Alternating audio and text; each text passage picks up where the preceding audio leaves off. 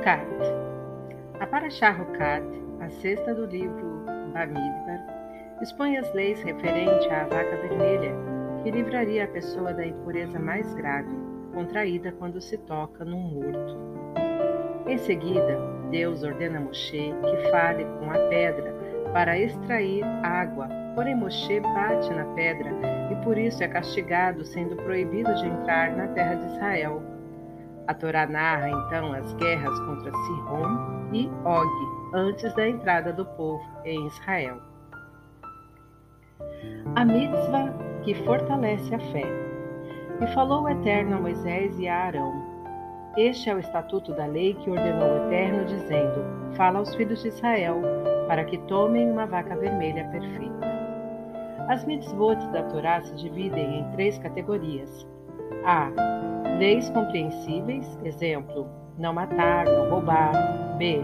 Leis que, se não fosse pela Torá, não seriam instituídas, porém, uma vez que a Torá nos ordenou cumpri-las, vemos que elas fazem sentido. Exemplo: Shabat, lembrar a saída do Egito, etc. C. Dogmas, leis totalmente incompreensíveis.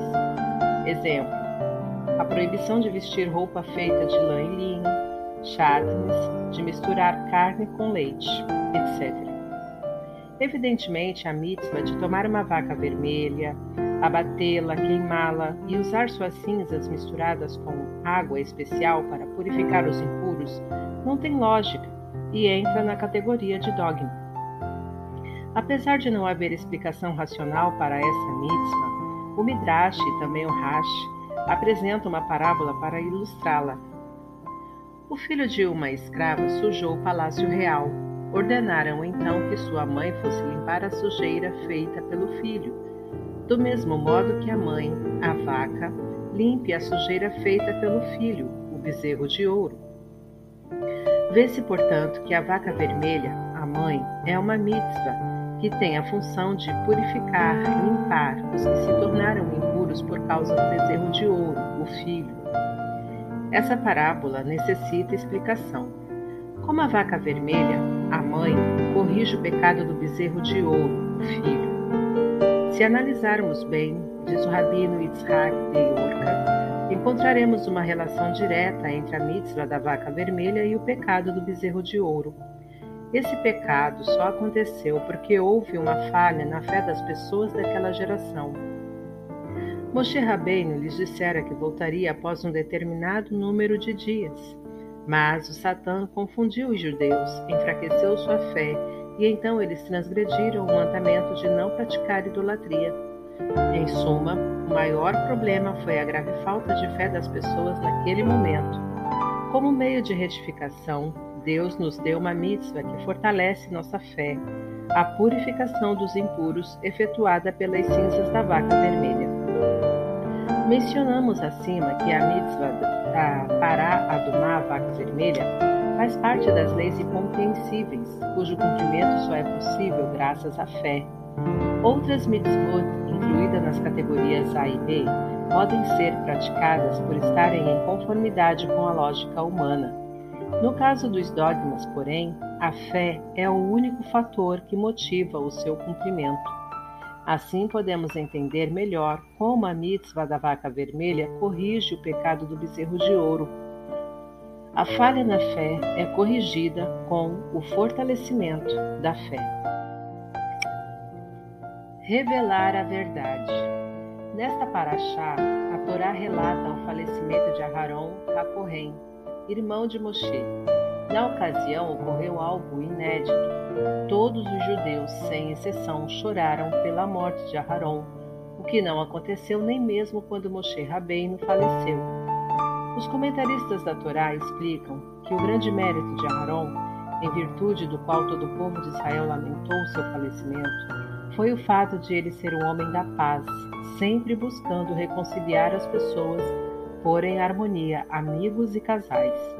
Aharon amava a todos e dessa maneira aproximava-os da Torá.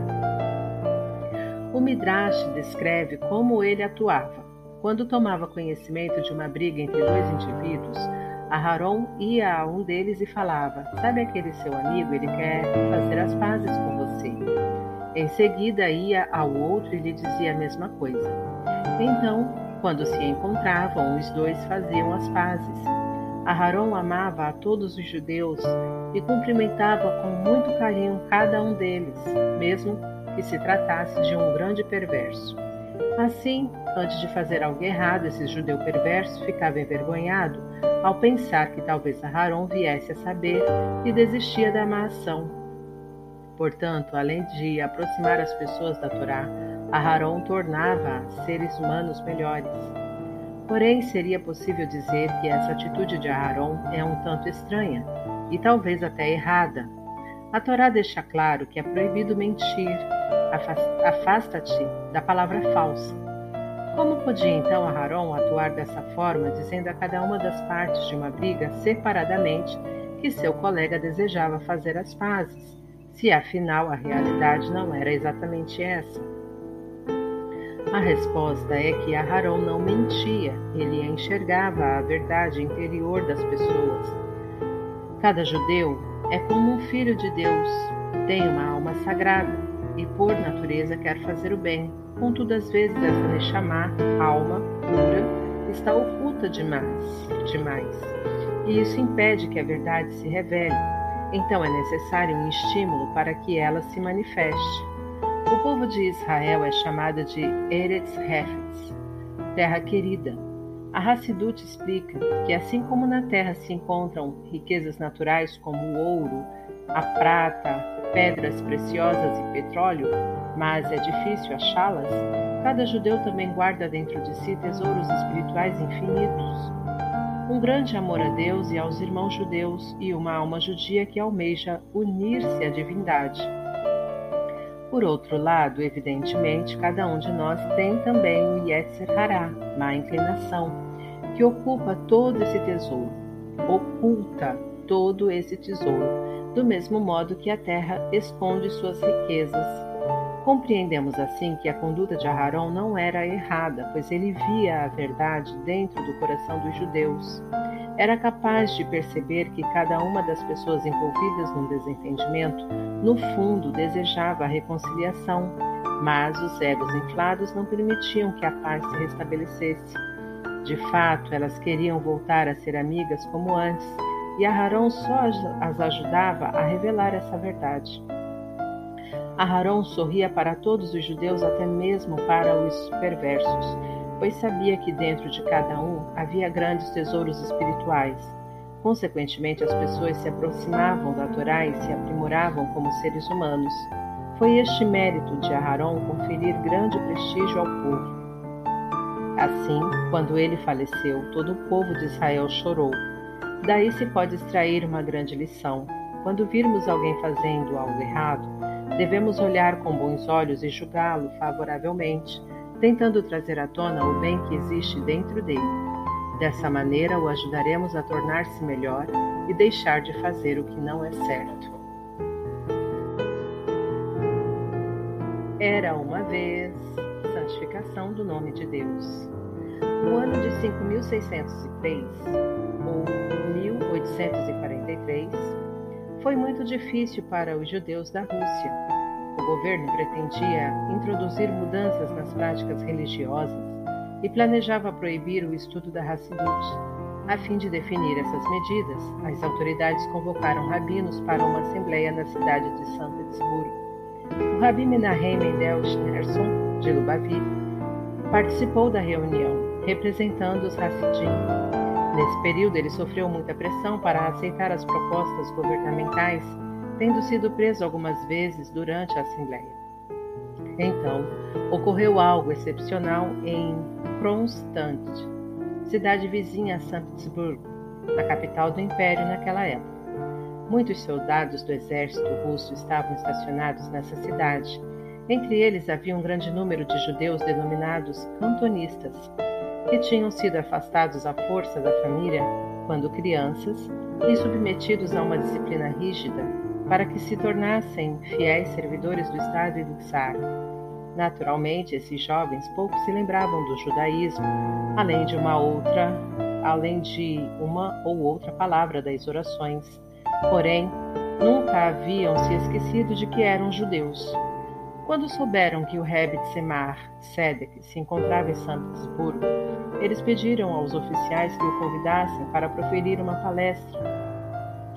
O comando-geral foi consultado e, para surpresa de todos, autorizou a conferência.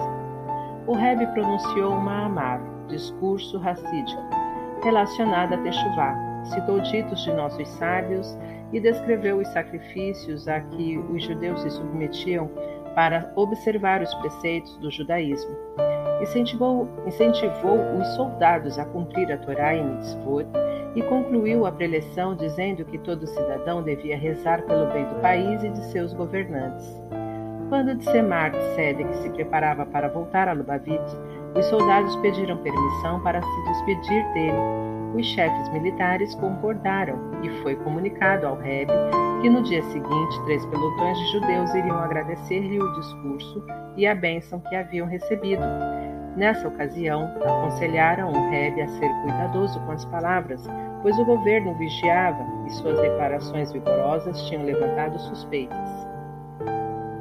No dia seguinte, 600 soldados judeus reuniram-se na praça central de São Petersburgo para ouvir Semar Tzedek.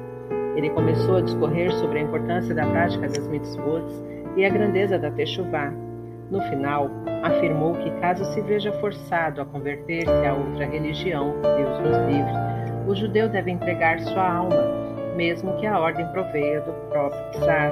Ele é obrigado a desobedecer e manter sua fé original. O Rebbe pediu que essa informação fosse divulgada entre todos os militares judeus. Suas palavras, obviamente, causaram forte impacto e deixaram uma marca profunda no coração dos soldados. Cinco anos depois, o czar chegou à base para passar em revista as tropas. Os soldados exibiram suas habilidades e realizaram acrobacias para agradar ao soberano, que ficou muito satisfeito e perguntou perguntou-lhes como se chamavam. Notando que os nomes eram nitidamente judaicos, o czar enfureceu-se e exigiu que todos se convertessem de imediato. Então os soldados contaram ao imperador que o Rebbe Semar Tzedek lhes dissera naquele discurso proferido cinco anos antes, e antes mesmo que ele pudesse manifestar espanto e esboçar uma reação, pularam no mar e morreram afogados. Esse acontecimento revelou o potencial oculto em cada judeu, uma força que vem do âmago de sua alma e, um, e o impele a sacrificar-se no ato de Kiddush Hashem, santificação do nome de Deus.